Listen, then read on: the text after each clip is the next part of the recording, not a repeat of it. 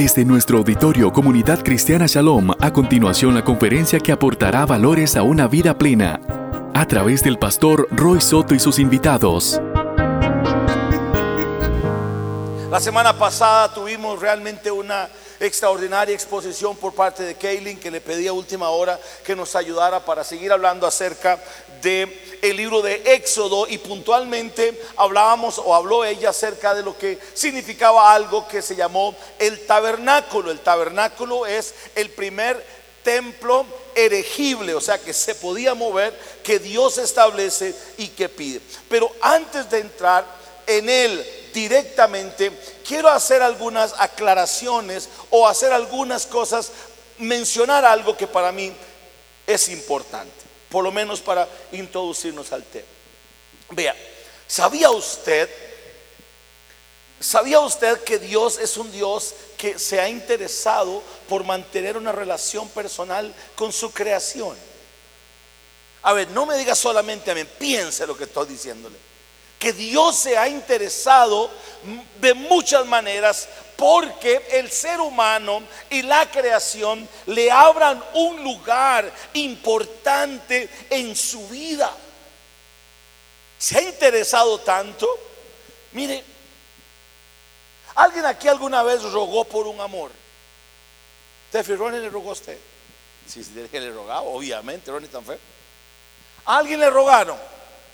Levante la mano, pero ¿qué, qué pasa? A nadie, nadie rogó por un amor. O sea, que rogó, usted le rogó. Eh, eh, usted no le rogó a Ale. No, es que mujer más fácil. ¿A quién le rogaron?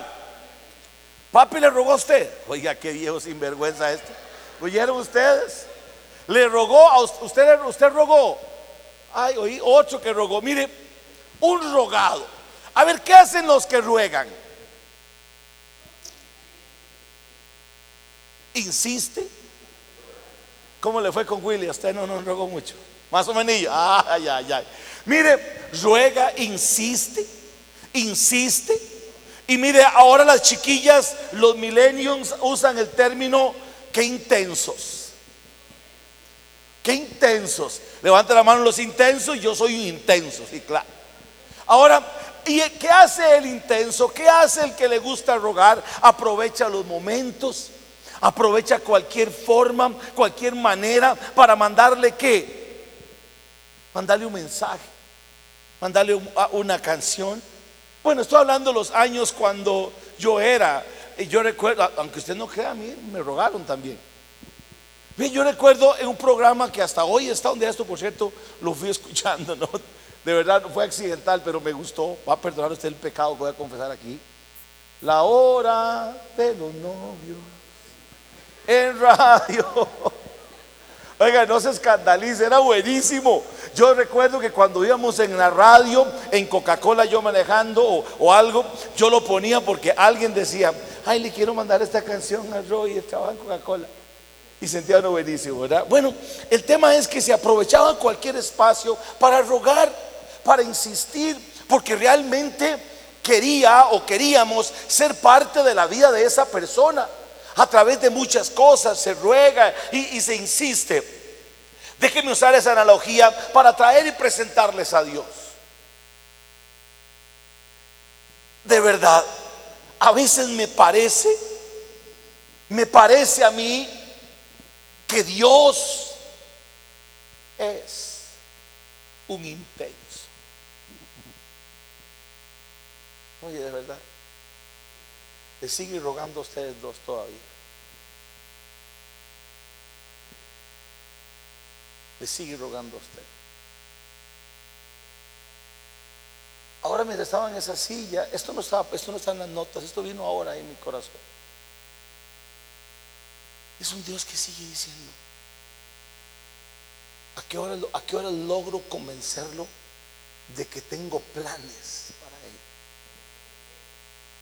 a qué horas, en qué momento me abre un espacio para decirle, necesito que te congregues más.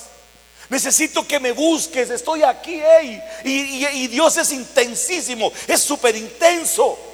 Usa la hora de los novios, usa el Facebook, usa todas las herramientas posibles, Dios las usa para intentar hacerse de nuestro corazón, de nuestra voluntad, de nosotros, adueñarse de nuestra espiritualidad, de nuestra mente y de nuestro cuerpo. ¿Y sabe qué es lo peor? Ahora voy a hablar de las, no solo de los rogados, hablo de las que se hicieron rogar. ¿Cuántas reconocen que al marido le costó convencerlas? No, sí, le costó. Oiga, Giselle, ¿quién la ve a usted? ¿Y sabe qué? ¿Y qué hacen las que son rogadas? Las que, no les, las que saben que le están rogando. Que sufra el desgraciado. Que sufra el infeliz. Jay, ¿cómo le fue a usted? Los manillos, como Eli. Que sufra. De por sí me la hizo, por lo que sea. Y sabe que la que está siendo rogada se sienta orgullosa y dice, que siga, que me ruegue más, que le duele un poquito más, para que valore, porque sepa lo que cuesta. y, y empieza en una actitud media arrogante. ¿Sabe que igual en ese mismo ejemplo tan sencillo quiero decirle? Que la indiferencia con la que usted cantó hoy le está diciendo a Dios, todavía no me convences. Que la indiferencia con la que usted hoy sirve a Dios, la indiferencia con la que usted se congrega, la forma en la que usted canta, la forma en la que usted adora, la forma en la que usted aporta, la forma en la que usted sirve, le está diciendo a Dios, todavía no has hecho suficiente por mí como para convencer que salgamos a comer. ¿No le parece a usted que que es real, este Dios que sigue insistiendo románticamente, un Dios que sigue insistiendo románticamente para conquistar nuestro corazón, para hacerse de nosotros, para convencernos de su amor, para convencernos de su voluntad, para convencer, convencernos de sus planes, para convencernos de lo que quiere hacer con nosotros y todavía nosotros nos sentamos en la silla y le decimos, sígame rogando. Eso fue lo que hizo igual con el pueblo de Israel. A ver, quiero que, quiero que hable, por favor. Ah, perdón, saludamos a la gente de Ecos Radio que están siguiendo y, al hermano Henry Alvarado que está en controles. Vea, tengo una pregunta. ¿Qué le llama? a ver, ¿qué cree usted? ¿Qué cree usted del hecho? A ver, ¿por qué Dios no le pidió al pueblo de Israel que hiciera un tabernáculo en Egipto? Si ya tenían 430 años de estar ahí, de vivir en Ramsés, que se llamaba el lugar donde vivían, tenían 430 años, cuatro siglos viviendo en Egipto, tenían un estado conformado, o sea, un grupo determinado, ya eran una nación. ¿Por qué Dios no le pide a Israel hagan un templo en Egipto. Quiero ver, quiero escucharlo, por favor. ¿Por qué no lo hace ahí?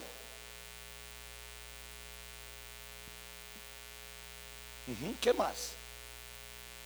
A ver, a ver, piense, vamos bien ahí. ¿Qué más? ¿Por qué?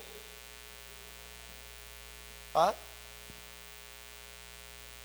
Oiga, no, tiene que ser mi secretario usted. Eso lo aprendí de mi verdad, muy humilde. Exactamente, no hay otra, no hay otra verdad.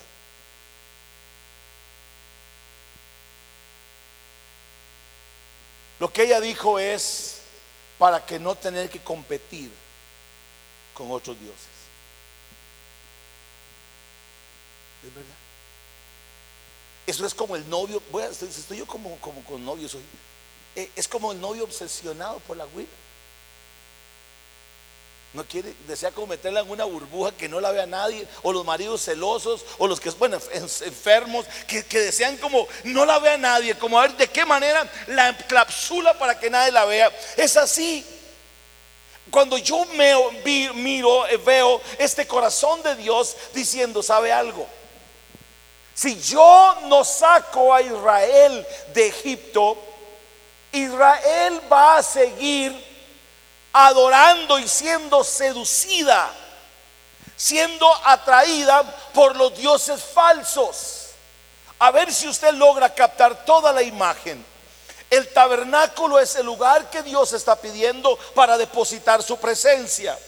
Lo va a hacer, va, está pidiendo el tabernáculo, pero antes de eso vamos a los eventos para llegar allá. Primer lugar, lo saca de Egipto. ¿Cómo lo saca? Destruye y vence, como les enseñé hace algunas semanas, vence a todos los dioses que estaban en Egipto. Uno a uno se puso los guantes y a todos les dio. Eso le dice al pueblo de Israel, ven ustedes que los dioses que ustedes adoraban en Egipto no pueden contra mí, a todos los vencí. Entonces Leo le dice a Jamie, ves mi amor, que el más guapo era yo. de verdad es lo que Dios dice, ves, es lo que yo hago por tu amor y los vence a todos y les dice, ahora los voy a sacar, los voy a llevar al desierto y los saca del desierto, los hace pasar el mar, pasan el, el, monte, reciben los diez mandamientos. Y cuando están en ese contexto les dice, ahora yo quiero que me hagan un templo, que me hagan un lugar donde mi gloria, porque ahí siendo no es la presencia de Dios, es donde la gloria mía va a descender y yo voy a estar con ustedes, ustedes van a escuchar mi voz, yo voy a hablar a través de un hombre, ahora sí yo voy a estar con ustedes. A ver, una vez más Dios insistiendo, insistiendo en tener un lugar especial con, en el cual o con el cual o a través del cual poder habitar con el ser humano. ¿No ha pasado lo mismo con usted? ¿Cuántos, ¿Cuántos Dios ha tenido que vencer el Señor? Todavía hoy, hoy en el hoy, en el hoy Dios sigue, Dios sigue peleando por espacios. Hace unas semanas creo que decía que Dios todavía, Dios es un Dios celoso. Es un Dios celoso que sigue insistiendo con nosotros románticamente, mandándonos mensajes, intentando que nosotros lo volvamos a ver para simplemente decir, ¿sabe algo? Yo quiero tener un ratito con usted. Quiero que me des un lugar. Esto que voy a decir no aplica para todos. De verdad, posiblemente no aplica para todos. No aplica para todos. Pero miren, hay momentos en los que independientemente del día y de la hora, no sé si, si, alguien va a identificarse con esto, pero hay momentos en los que usted está en la jornada de su día y el Señor le atraviesa el caballo por eso dije, no todos saben de lo que estoy hablando porque no pueden entenderlo y perdón que les sea tan directo, pero una relación con Dios se mide a partir de los momentos en los que Él interrumpe a usted y le dice, quiero que dejes el perol, quiero que dejes la computadora, quiero que dejes la fresa, quiero que te bajes de ese lugar y me regales un ratito a mí. Me pasa mucho yo no pudiera haber llegado a este nivel ministerial si no hubiera sido por esa relación estrecha que tengo con Él, no hubiera podido. Me pasa muy a menudo en el día, en la madrugada, donde sea, que Él me interrumpe y me dice, yo quiero estar con usted, quiero simplemente un ratito de tu atención. Mujeres, ¿cuántas de ustedes les gusta que sus maridos le, den atención? Vive usted no, porque usted no puede participar. Levante la mano, ¿cuántas? Todas un defecto de las mujeres una virtud. ¿A cuántas les gusta que cuando le hablan a su marido, usted, eh, su marido esté pegado al celular? ¿O su nombre? Este es un Dios, una vez más, y quiero partir de ahí, este es un Dios que le demostró a Israel, le dijo, yo vencí todos los dioses, yo vencí todos los dioses, yo me quebranto porque si algo está pidiendo Dios para esta iglesia y la iglesia en este continente es que nos volvamos a Él de todo corazón y volvamos a la centralidad de nuestra cristiandad, que volvamos a amar a Dios como Él quiere que lo amemos. Y le dice al pueblo de Israel, yo vencí todos los dioses. Vea que Dios, a mí me parece que a veces Dios es medio ingenuo. Y así que los saca de Egipto, les vence los dioses, los pasa por el mar.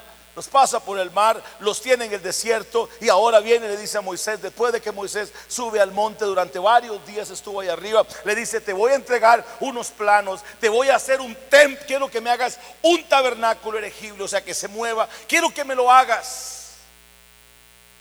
Porque en ese templo, en ese lugar, mi gloria va a estar y mi gloria va a estar ahí. Entonces, ahora sí, vean ustedes esto. Escuche. Y ahora que, que yo voy a tener un templo, voy a tener un tabernáculo donde mi gloria va a estar, el pueblo va a poder adorarme, alabarme y purgar sus pecados. Lo logró Dios. Lo logró Dios. A ver, respóndame, ¿lo logró Dios?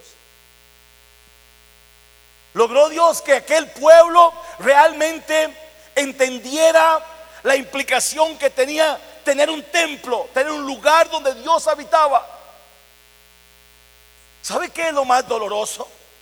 Que por más que hizo Dios al diseñar el tabernáculo, al hacer todas las cosas, el pueblo de Israel siguió amando los dioses de Egipto. Y hace un par de semanas aquí decía que dejen, dejemos de estar hablando de nuestros amores de Egipto. Porque estar, estar recordando las cosas que en Egipto hacíamos evidencia que todavía nuestro corazón está conectado a amores del pasado. Ese, y nada más lo traigo a colación una vez más, como cuando estamos hablando de lo bien que tomábamos licor. Es que usted no sabe cuántas birras me tomaba yo. Es que usted no sabe lo mujeriego que era yo. Ay, es que yo si era perro. ¿A quién le importa la porquería de vida que usted vivió antes de Jesús si no es para coronarlo a Él y de una manera testimonial? ¿Cuántas cosas todavía nos conectan a ese Egipto que tienen que ser cortadas? ¿Por qué? Oh, espero darme a entender, porque lo que puede pasar en el templo con Dios se puede ver interrumpido por lo que usted tenga en conexión atrás. Tiene sentido. ¿Sabe? Le digo algo. ¿Sabe por qué usted no adora como debe adorar? ¿Sabe por qué le cuesta a usted cantar y alabar al Señor en la iglesia? ¿Sabe por qué le cuesta a usted orar? ¿Sabe por qué a usted le cuesta celebrar? ¿Sabe por qué para usted es más fácil gritar un gol de su equipo? ¿Sabe por qué para usted es más fácil animarse y motivarse con otras cosas de allá afuera que las que están aquí? ¿Sabe por qué? Porque todavía tienes conexión con Egipto. Todavía hay cosas en tu corazón que te conectan con ese pasado. Y es que cuando alguien, cuando alguien se ha enamorado de Dios al nivel que Dios demanda y pide, no tiene lugar para otro amor en su corazón. No hay lugar para otra adoración. No hay lugar para otra alabanza. No hay tiempo para nada más. Lo único que quiero es, es estar con Él, adorarlo a Él, servirlo a Él, cantarle a Él. Pero en la manera en la que usted ha celebrado su culto hoy, habla mucho del nivel de Dios en su corazón.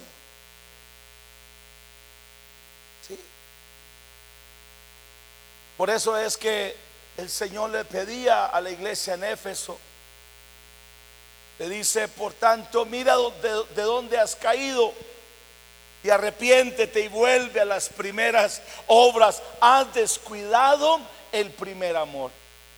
Esto es solamente una introducción porque para mí era muy importante porque nada hacemos con entrar al tabernáculo y sus funciones y ver todo lo maravilloso de cada uno de los muebles que tenía una revelación con Jesús, si todavía usted tiene conexiones ahí atrás. Tienes que cortar con esos ombligos de dependencia de ahí atrás y liberarte para que puedas celebrar a Dios. Tal vez no, no para todos o no para, para muchos quizás, el contar con un lugar de reunión no sea tan importante. Dios, el pueblo de Israel tenía 400 años de no tener templo y ahora resulta que tienen uno donde la gloria de Dios, donde la gloria de Dios va a descender, donde la presencia de Dios descendía y la voz de Dios venía una vez al año. El sumo sacerdote, entraba el sacerdote al lugar, Dios le hablaba y él ya traía la palabra de Dios. Déjeme hablar algunas particularidades de esto. ¿Alguien quiere opinar algo? ¿Alguien quiere opinar algo? ¿Nada? ¿Todo bien? ¿Más o menos? Bueno. Lo único que, lo que quiero que le quede claro es que Dios ha estado rogándole mucho a usted. A ver, vuelva a la que está a su lado así de manera enjachada y le dice, ¿sabe qué? Dios le está rogando mucho a usted. Dice, enjachelo un poquito. Dios le está rogando. ¿Sabe algo? En serio, insiste. Insiste, Dios insiste y nos manda mensajes de texto. Pone a un pastor repugnante a grabar un video hoy con la hermana Samantha para decirle a usted, venga el culto. De verdad, qué mensajes de texto que todos lo estamos animando. Venga, venga, hombres el sábado les esperamos. Vengan, mujeres vengan, jóvenes vengan. Mire, este Dios usa esta iglesia para rogarles a ustedes demasiado. Pero sabe que le voy a decir, sabe que quiero decirle y que esto frases que le voy a decir le van a reteñir en el oído hasta el día del juicio. Llegará un día, hermanos y hermanas, en que ya no les vamos y les van o nos van a rogar más. ¿Sabía usted eso? Pero usted que llega un día en que no le van a rogar más. En el que ya no van a haber mensajes de texto. Ya no va a haber nada. Pero mientras tanto, aproveche si quiere el amor inefable y perfecto y sublime del Dios de nosotros que todavía nos sigue diciendo, te necesito, te necesito. Yo deshice como nubes tus rebeliones, yo las vencía todas, te liberé del Egipto para que usted ahora libremente pueda darme un lugar en el cual yo quiero hablar con usted Quiero mostrarle mi presencia, quiero mostrarle mi palabra. Y este tabernáculo entonces tiene que ver medularmente con ese apetito de Dios de poder mostrar su carácter. Eh, Allá arriba me van a ayudar con las imágenes. Y este tabernáculo, como bien lo decía Kaylin ayer, ahora hay algunas cosas, yo no voy a entrar en muchos detalles porque realmente no es tan importante, pero en ese tabernáculo es que era erigible, o sea, se movía. Saben ustedes que cada una de las cosas, de los muebles de ese tabernáculo, eran un anunciamiento de Jesús. Por favor, de verdad, capte lo que le estoy diciendo, por favor. Hágame sentir que está valiendo la pena el sacrificio que estoy haciendo con hablar aquí y que usted me preste atención. Porque yo me gasto mucho tiempo para que usted entienda que Dios lo está rogando hace rato y le está rogando a través de mí hoy. Dios todo lo que hizo en el tabernáculo, todos los muebles que el Señor hizo, eran un espejo, eran una, un anunciamiento, eran un comercial, eran un anuncio de Jesús. ¿No le parece chivísima como dicen los chiquillos?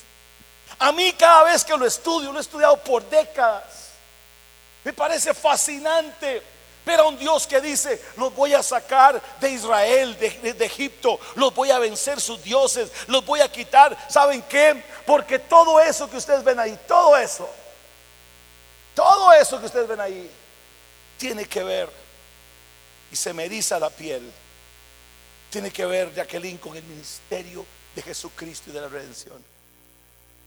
Qué extraordinario saber que desde el, desde el desierto ya Dios había planeado sombras de lo que iba a venir, manifestaciones de lo que iba a venir.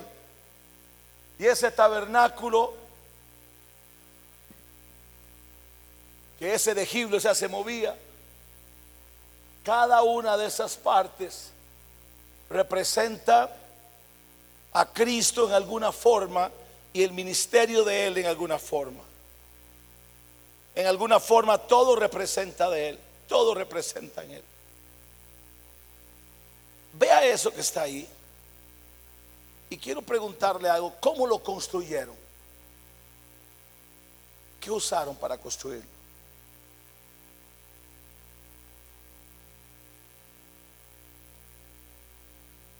oro, telas, madera.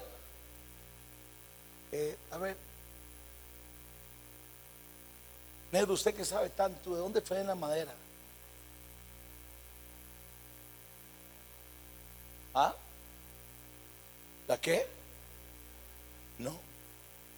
Tenían que ir a los montes de Ararat, que están en el frente de Irak y tenían que cortar la madera, a cerrar la madera.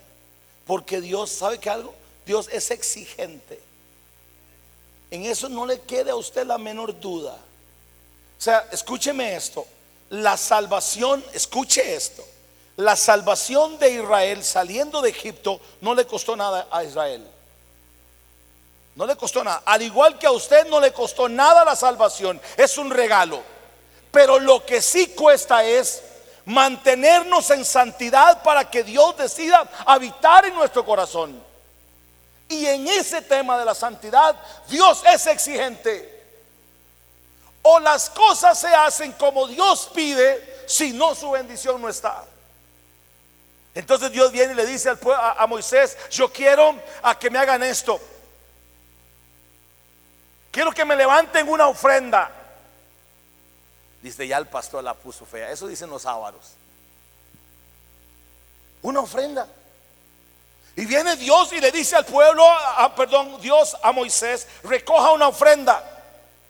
Y dígale al pueblo, vean ustedes como este tema de hablar de la visión y de pedirle a la iglesia que colabore es bíblico. Dios fue una invención de Dios. Así que no se escandalice usted. Miren, en todo lado piden, hasta en la escuela piden, en todo lado piden. Y llega Dios y le dice a Moisés, vaya y le cuenta al pueblo de Israel que yo quiero que me hagan un templo. Quiero que me hagan un lugar de reunión. Y quiero que levante ofrenda. Quiero que levante ofrenda voluntaria. Diga conmigo, ofrenda voluntaria. Y dice la Biblia, ¿qué dice la Biblia? Que Moisés se paró y le dijo al pueblo de Israel, ellos no tenían proyector. Vea usted el nivel de unción que tenía Moisés, que convenció a un pueblo a soñar y a visualizar un auditorio de ese nivel sin presentar ni un solo plano, a pura palabra. Y Dios vino y tocó, dice la palabra del Señor, que Dios y la gente de espíritu voluntario dieron dieron los recursos. Dieron recursos. ¿Sabe qué dieron? Oro, telas, dieron todos los materiales. Y sabe qué es lo maravilloso que yo espero que algún día en medio de la avaricia de muchos pase aquí en Chalón. ¿Sabe qué pasó? ¿Usted sabe qué pasó?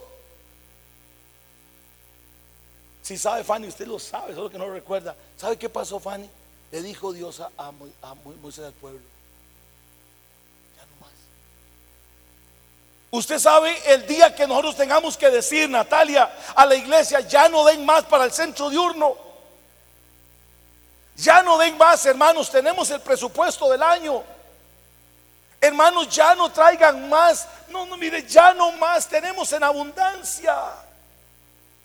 Quiero decirle algo en el nombre de Jesús y llévelo, llévese esto pensando en su corazón esto. Lléveselo muy bien en su corazón y pido el nombre de Dios que trate con usted. ¿Sabe por qué Dios, Satanás, le estorba a usted para que usted no aporte financieramente, ni sirva en la iglesia, ni de voluntariado? Porque en la medida que usted no lo hace, usted se convierte en un obstáculo para que la iglesia y la visión avance. Aunque usted no me diga amén a eso. Y viene Dios y toca el pueblo de Israel y el pueblo de Israel dio tantísimo que Moisés dijo, ya tenemos suficiente. Ahora sí nos toca que ir a traer. Ustedes me quieren a mí. Así que no me haga carita por lo que acaba de decir, porque veo que mucha gente, no, bendígame, sea, dígale, es, es una responsabilidad suya con Dios, es su deber, no se ponga mal, no se ponga triste, bendiga a Dios que tiene la posibilidad de darle, que usted puede bendecir, usted puede hacerlo. Lo que no queremos es gente parada aquí que no esté honrando a Dios con eso, de una se lo digo, vamos a ser serios en eso. Porque no pueden estarle robando a Dios y querer servir aquí. No pueden, eso no está bien delante de Dios. Pero bueno, Dios viene y le dice, Moisés, habla, el pueblo se da de corazón y ahora hay que traer madera de acacia. Madera de acacia y tienen que ir a cortar lejísimos. Y no solamente eso, la madera de acacia tienen que aserrarla. Tienen que aserrarla, cortarla, cubrirla de oro y ponerla tal y como Dios pide que la hace. Y viene Dios, se le antoja decir que en el lugar santísimo tienen que haber pieles, pieles de carnero y tienen que ser teñidas. ¿Por qué? ¿Y teñidas de qué color? ¿Saben por qué?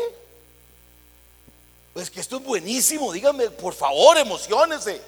Era el lugar santísimo, el lugar donde la gloria de Dios descendía. Entonces cuando el sacerdote entraba y miraba aquellas cortinas teñidas de sangre, decía, lo que me permite estar en su presencia es un sacrificio. ¿Sabe que usted debería de agradecer de rodillas el hecho de que usted hoy pueda entrar a la presencia de Dios producto del sacrificio de Cristo en la cruz del Calvario? Cada vez que entra al lugar santísimo está teñido de sangre del cordero inmolado de Dios. Bendito sea el nombre del Señor. Cada vez que te paras ahí a servir, lo haces bañado en la gracia y en la sangre de Cristo. Este Dios pide materiales, el pueblo los da a todos. Y ahora sí necesita, Dios necesita artesanos. Ven qué interesante. Hay cosas que en la sobrenatural, sobrenaturalidad de Dios o en el Dios que trabaja en lo sobrenatural, las hace Él. Vea, a ver, las diez plagas las hace Él porque nadie podía hacer ese brete. El brete de abrir el mar rojo no lo hace nadie, eso lo hace papá. ¿Verdad? Hablarle a Moisés en un allá arriba solamente lo hace Dios. Pero hay cosas que le tocan a usted hacer. Darles maná lo hace Dios. Darles codornices lo hace Dios. Pero hay cosas que le tocan hacerlas a usted con sus manos. Y así el pueblo trajo y ahora se necesitan artesanos y se necesita gente que use lo que sabe. Y uno de los artesanos, dos que se mencionan con mucho más vehemencia en la escritura del Éxodo, es aquel que se llamaba Besalel y Aoliad. Besaliel y Aoliad.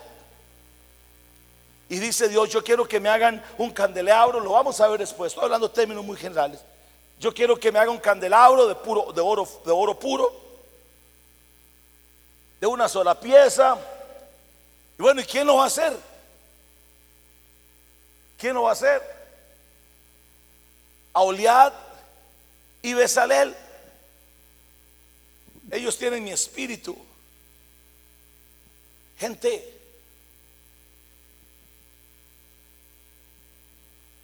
quiero decirles algo. Escuche atentamente lo que Dios va a decir aquí ahora. Estoy orando al Señor con mucha vehemencia para que la gente que sirva en esta iglesia tengan el espíritu de Él. Porque Dios le dijo a, Moisés, he puesto en ellos mi espíritu. Hoy tenemos gente que lo que tiene es talento, no tiene espíritu. Que pueden hacer trabajar una computadora sin espíritu que pueden trabajar un proyector sin espíritu, que pueden dar un sermón sin el espíritu, que pueden cantar sin el espíritu. Pero esta casa, créalo o no, está sufriendo una transformación en el mundo espiritual que muy pronto va a empezar a descender en el mundo natural. Está trabajando ya el Señor. Y Dios, al igual que pidió en Besalel y Auliad, dijo, he puesto mi espíritu en ellos.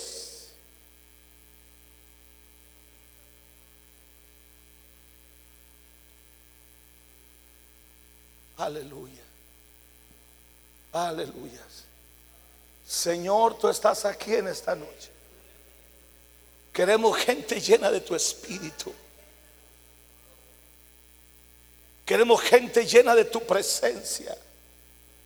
No queremos gente ministrando talento. Yo no quiero gente hablando de sabiduría. Yo no quiero expertos en tecnología. Queremos servidores de tu reino que encarnen tu reino, que encarnen tu presencia, Señor. Por eso estás limpiando áreas en esta iglesia, Señor.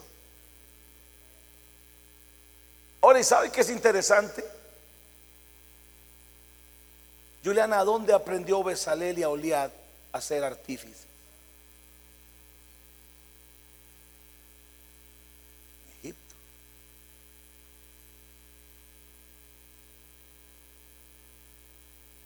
En Egipto.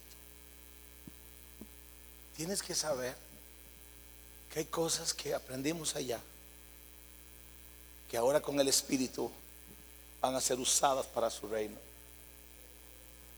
Por eso necesitamos, sí, profesionales y buena gente. yo necesito mucha gente para la próxima etapa del 2020. Van a haber muchas cosas que necesitamos mucha gente así. Pero necesitamos mucha gente que someta sus dones y sus talentos a la autoridad de Cristo para que no, porque ¿sabe qué es lo que pasa? Escuche, vea qué interesante esto. ¿Por qué Dios no permite que Besalel y Auliad, estos dos, sirvan desde su talento humano, sin llenarlos de su espíritu? ¿Por qué? Porque en Egipto a usted lo valoran por su talento. Y lo que usted muestra es su talento y su habilidad. Aquí lo que usted muestra es la grandeza y la presencia de Dios. Allá usted es premiado por su talento. Allá usted logra ascender por su talento. Aquí usted logra ascender por lo invisible y por lo que usted se humille. Y qué interesante, a mí me parece maravilloso. Y le dice Dios, yo he puesto mi espíritu en ellos, llámelos. Y estos aprendieron en Egipto y ahora se convirtieron en los grandes artífices que hicieron obras de arte para el tabernáculo. Bendito sea usted si es un llamado por Dios para participar en lo que Él va a hacer en estos días. Que podamos con un corazón genuino aprender de esto. Y este tabernáculo Dios lo levanta y es un simbolismo extraordinario de Jesús. Y estaba afuera donde dice número 15, está la puerta. ¿Quién es la puerta? ¿Quién es la puerta? Jesús. Por ahí entraban, por ahí el pueblo llegaba, donde está el número 15, el pueblo llegaba llegaba Gerardo con su esposa y le decía al sacerdote, Señor, aquí vengo porque nos portamos mal, aquí traigo el sacrificio. Entonces el sacerdote lo agarraba, vean ustedes esto, tomaba el cordero y lo llevaba, entraba, entraba a ese lugar y ya, escuché, llevaba, uy Señor, llevaba el cordero. Lo llevaba y lo colocaba en lo que está en el número 14 para que él sea el altar del holocausto y ahí ponía el, el animal para sacrificar. A ver, ¿qué dice Isaías de Jesús? Dice que fue llevado como cordero, fue llevado al matadero Usted entiende lo que estoy hablando hoy. Él, el Cordero de vida, es la puerta, Él mismo dice. Antes ustedes tenían que traer muchos corderos y mucha sangre y muchos sacrificios, dice Hebreos, se dieron por causa de la gente. Mucho se dio, pero no fue suficiente. La muerte de tanto no fue suficiente hasta que entró uno y por eso vamos a aprender hebreo después. Por eso se entró uno, un cordero que se dio a sí mismo, se puso en el altar del holocausto, que es la cruz, y se dio por expiación por nuestros pecados. Qué maravilloso. Y ahí entra entonces el sacerdote en ese lugar confesaba los pecados del pueblo, los, los pecados del pueblo. Tenemos también el abacro, que es el número 13, y estaba el altar de incienso. El altar de incienso era incienso, tenía que ser permanente, permanente. A ver, Tony, usted ministro, dígame qué significa el altar de incienso. La alabanza y la adoración y la intercesión. Ya qué interesante. No podía apagarse el incienso de noche y de día tenía que estar ardiendo la llama que quemaba el incienso. Porque si, escuche esto, si paraba la intercesión, si paraba la alabanza y paraba la adoración, la nube de gloria no venía. Si la alabanza fluía y la adoración fluía y la presencia y, el incienso subía, Dios se sentía que estaban adorándolo, entonces él descendía. Ojo con esto, ¿Qué fue lo que hizo Moisés, perdón, David, para garantizarse que durante muchos años fuera exitoso en su reino? ¿Qué fue lo que hizo? Dígame. De día y de noche, ¿sabe qué hizo? A ver, me estoy dando a entender, ese lugar de incienso tenía que tener siempre quemando incienso porque significaba alabanza y adoración e intercesión a Dios. Si había eso quemándose, Dios descendía. Y eso era que Dios estaba ahí porque a él le gusta que le canten.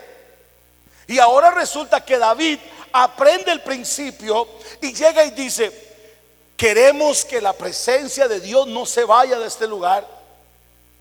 Y como a él le gusta que le canten, y a Él le gusta que le adoren. Y a Él le gusta que, le, alaben con alegría. Dice, dice David, vamos a hacer algo. Esta es la congregación de los cantores. A ustedes les toca lunes, martes, miércoles, jueves, viernes, sábado, domingo, a tal hora, a tal hora. Y este inteligente de David preparó un millares de muchos miles de cantores y sabe que hizo, hizo un cronograma, le pidió a Noilin que lo mandara en formato digital y todo el mundo sabía a qué hora tenía que llegar al templo a adorar a Dios y el templo se mantuvo con la presencia de Dios y Dios no se fue de allí y por eso fue que David fue exitoso en lo que hizo, porque no alejó la presencia de él. Porque Él se mueve y desciende cuando su pueblo le canta y cuando su pueblo le adora.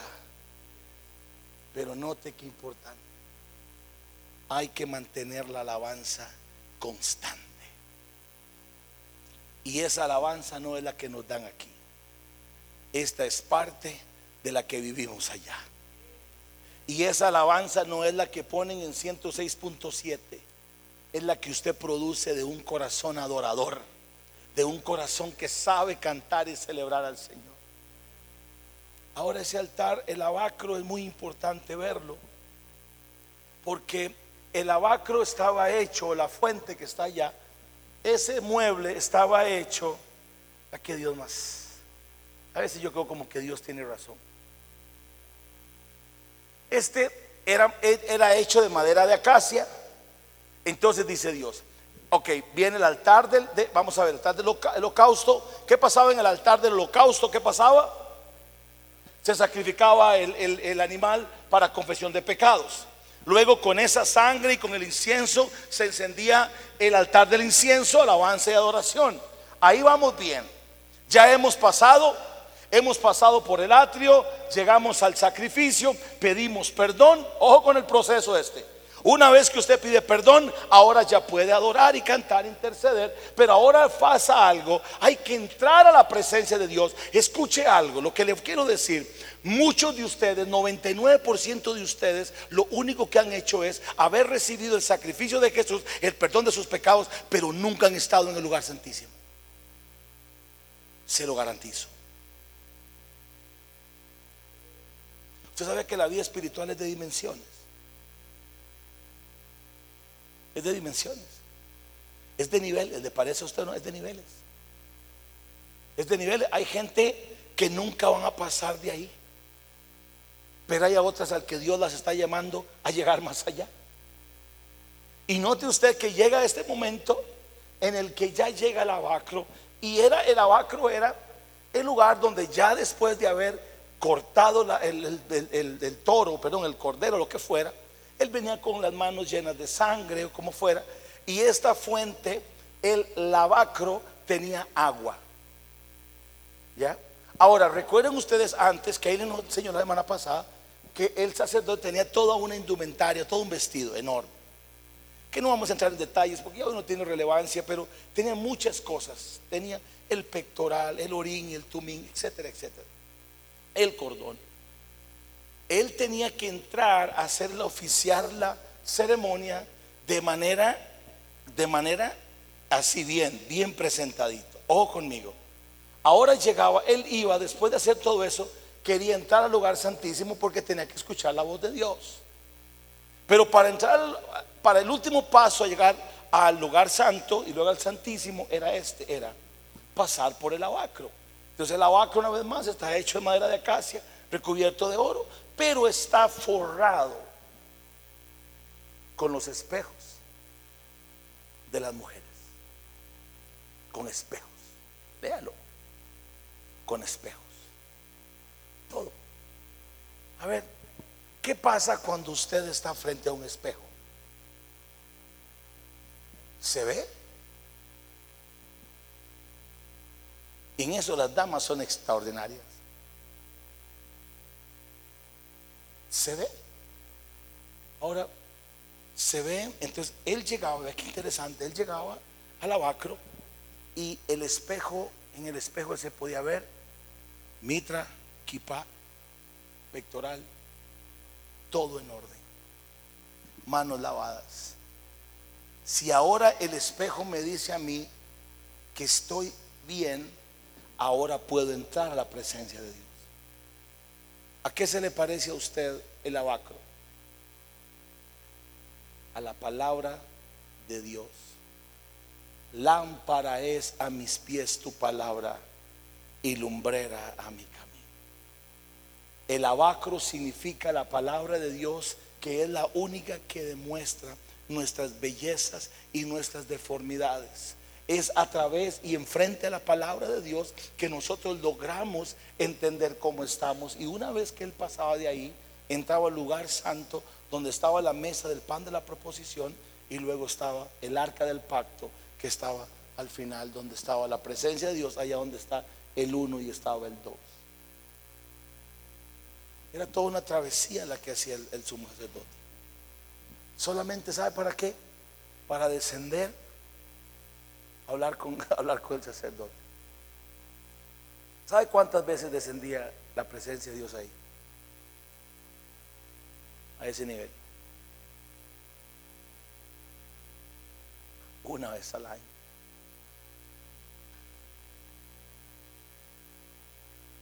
¿Usted viviría con una vez al año con la presencia de Dios? Bueno, hay un montón de gente aquí sentada hoy.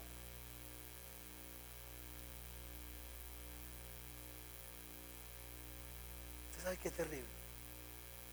Quieren que les confiese algo. Yo cuando empecé esta iglesia hace 23 años y decidí abrazar este sueño, yo le dije al Señor que si la presencia de Él yo no la sentía y no iba conmigo, yo no me movía. Y saben, iglesia Shalom, usted que me escucha hoy, han habido tiempos donde por malas decisiones dejé de sentir por segundos la presencia de Él. Y es lo más aterrador que me ha pasado a Roy Soto en mi vida. Yo no sé cómo hace usted para vivir de vez en cuando en la presencia de Dios. Usted sabe que este pueblo de Israel vivía. Cada año iba. Cada año. Y dice la Biblia en el libro de Mateo capítulo 27, 26 más no preciso, versículo 50 y resto 52 en adelante. Y que cuando Jesús murió, a ese lugar solamente entraba una persona, y esto ya ustedes saben cómo voy a cerrar, solamente una persona entraba, solo uno. Es como que aquí fuera esto, más o menos así que aquí, ustedes estén ahí, vengan cada año nada más. Aquí hay un telón enorme y el único que esté aquí sea yo. Nada más. Usted, el pueblo nada más veía la nube de gloria que se posaba, era una nube de gloria que se posaba sobre el, sobre el lugar santísimo, sobre aquel que está en el número uno y número dos. Ahí se posaba, el pueblo miraba de lejos la nube y decían, Dios está ahí. Pero el, la bronca era que si el sacerdote estaba malo, se caía muerto porque no resistía la presencia de Dios. A ver, yo me pongo a pensar, qué aburrido hubieras, qué aburrido, qué feo es haber sido parte del pueblo de Israel. ¿Usted sabe lo que es nada más vivir de la experiencia de otros? Dani, nada más de la experiencia de otro. Y venía y se sentaba la gente y decía, hoy Dios mandó a decir esto. Sí, pero, pero yo no siento nada. Me estoy dando a entender el pueblo de Israel no sentía nada, nada más sabían que Dios estaba allí, que hablaba con Moisés, Moisés venía y daba la voz, o Aarón daba la voz, y nada más.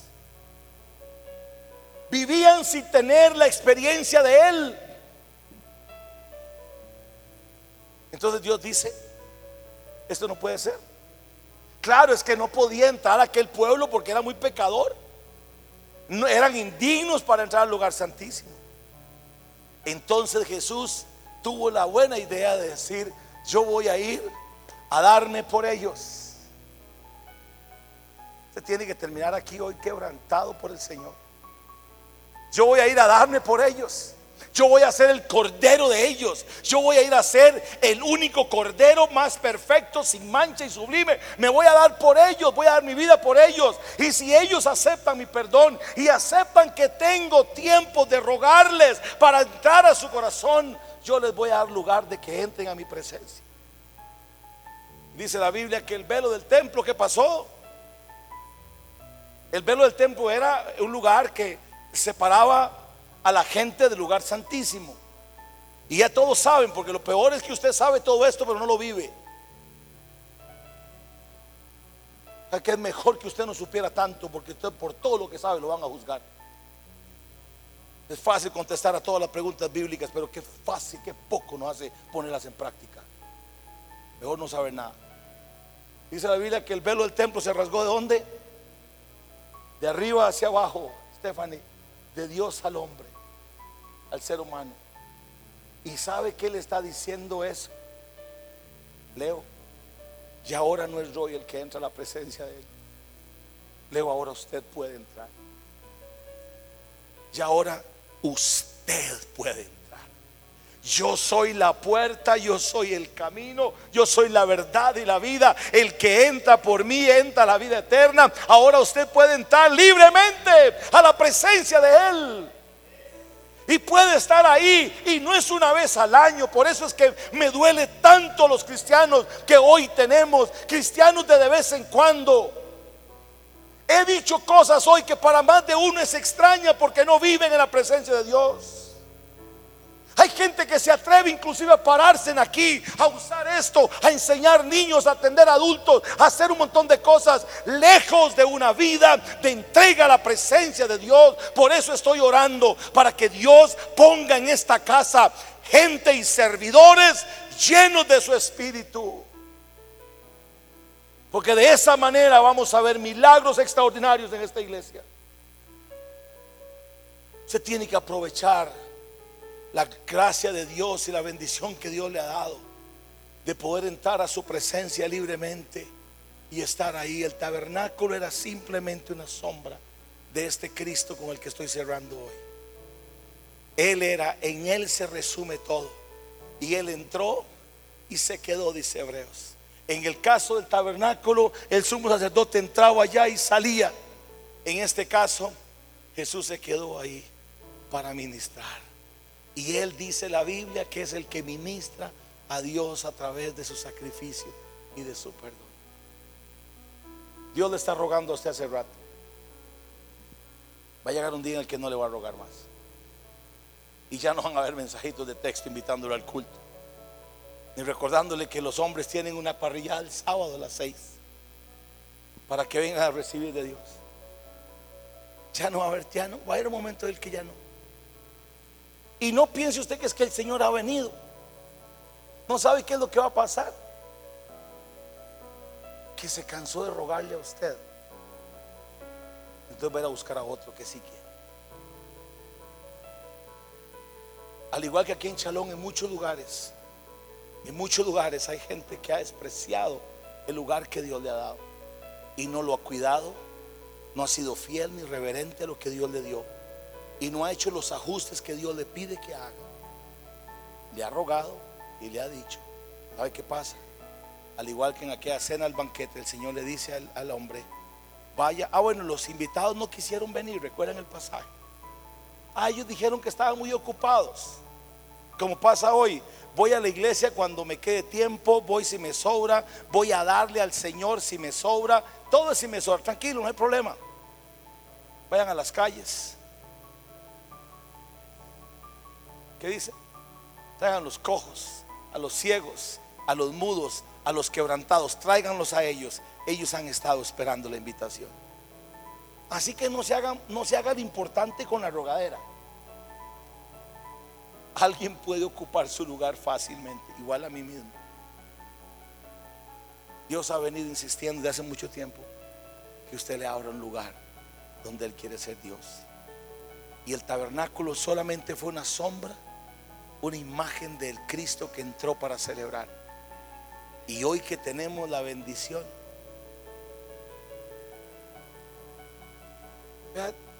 bueno, igual, posiblemente estoy a acomodar chino, pero Él está esperando. ¿Sabe que este Dios es tan rogado y tan intenso? ¿Qué está esperando? Que usted le dé pelota. ¿Sabe qué? Realmente me quebranto. Mire, Dios, Dios, Dios, Dios, ¿sabe qué ha hecho Dios con usted? Esperar que salga del maldito pecado en el que ha estado. ¿Sabe qué ha hecho Dios? Sigue esperando que usted deje el pecado. ¿Sabe qué ha hecho Dios? Esperar que usted termine de ver el bendito partido para que tal vez se acuerde de él, aunque sea un minuto antes de acostarse.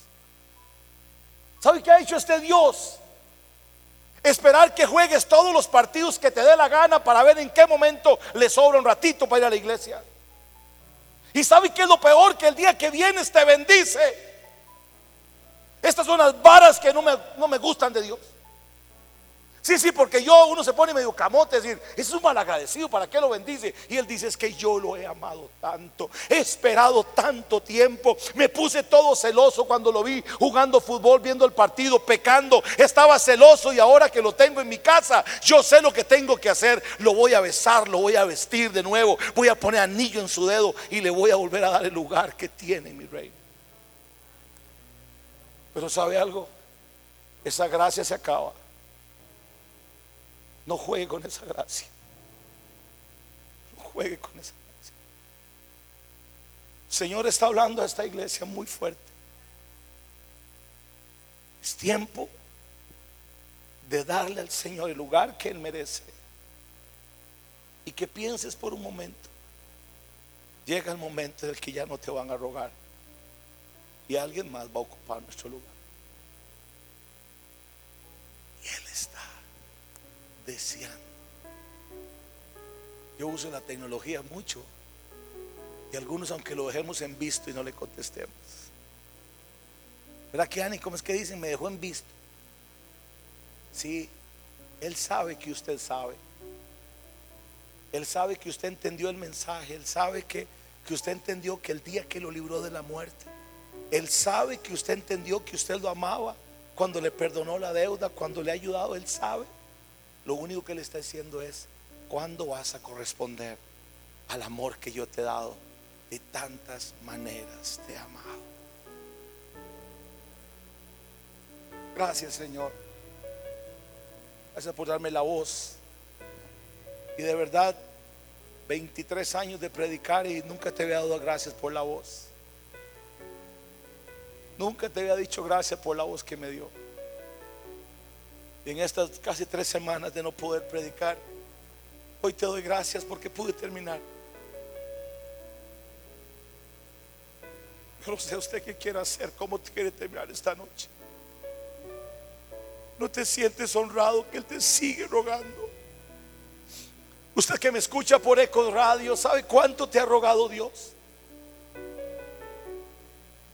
Ese Dios que sigue insistiendo por usted.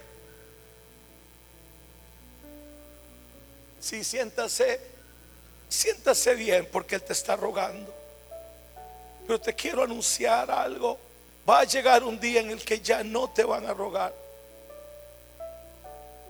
y la arrogancia de tu carácter y la arrogancia de tu desobediencia y la arrogancia de tu pecado van a terminar con todos los planes que Dios tenía para usted. Jesús fue a la muerte, a la muerte de cruz. Él es el Cordero de Dios que quita el pecado del mundo. Y lo quitó, el pecado lo quita para que usted tenga intimidad con Él. Él te ha estado esperando, Él te ha estado mandando muchos mensajes, Él te ha visto todo lo que a, lo que a lo que usted le da prioridad.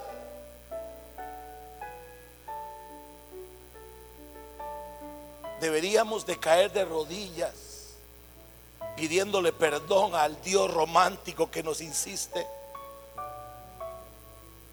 Padre, yo termino esta, esta tarde con tu palabra y con un corazón ardiendo de pasión por lo que estás haciendo aquí.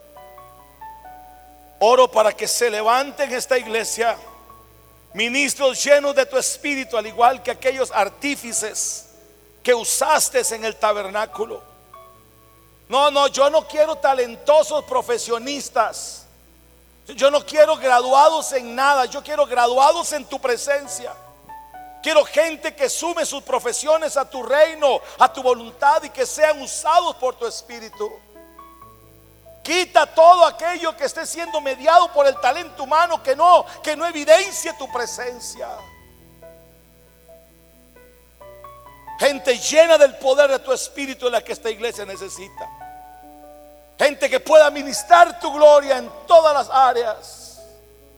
Sigue sacando lo que no está acorde a tu voluntad en el nombre de Jesús y que esta iglesia entienda que tienen una gran bendición, que tenemos el honor de que tu presencia se deja sentir cada momento que lo buscamos. Porque llegará un día en que ya no va a estar. Yo voy a aprovechar tu presencia. No sé si usted se puso de pie, no sé qué ha hecho, yo estoy con mi vista cerrada, pero si está sentado, póngase de pie y si está de pie, levante sus manos nada más y ya nos vamos a ir.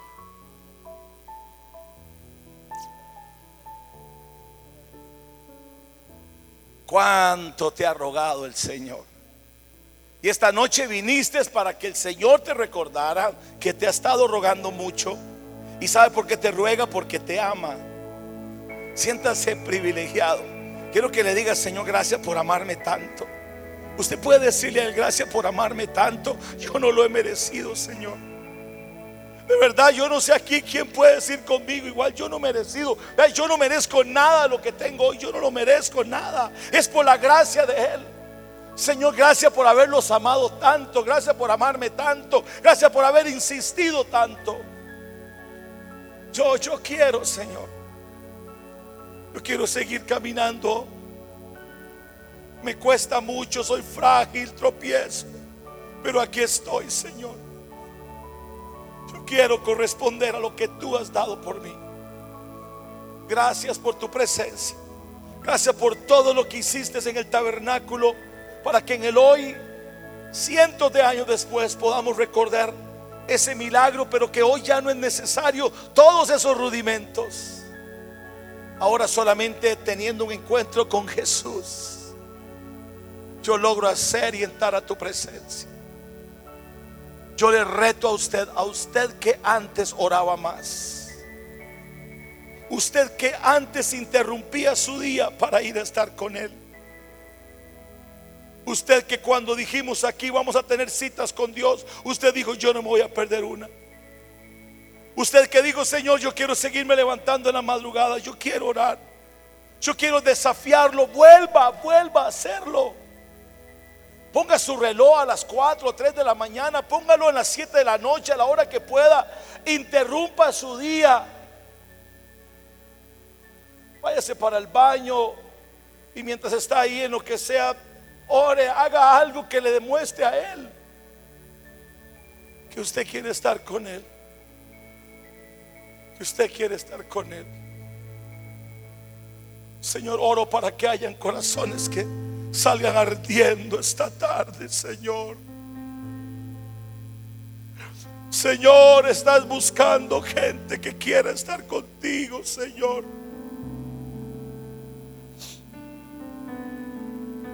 Posiblemente vas a tener que cancelar tu reunión de equipo.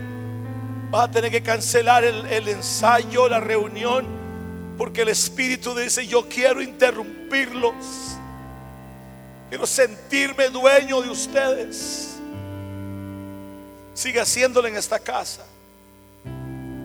Señor, y último, por último oro, que aquella generosidad que hubo en el pueblo de Israel, esa generosidad material de aquella gente, también se demuestre en la vida de los que hoy escuchan. Porque algunos creen que usted no mira esos detalles de generosidad.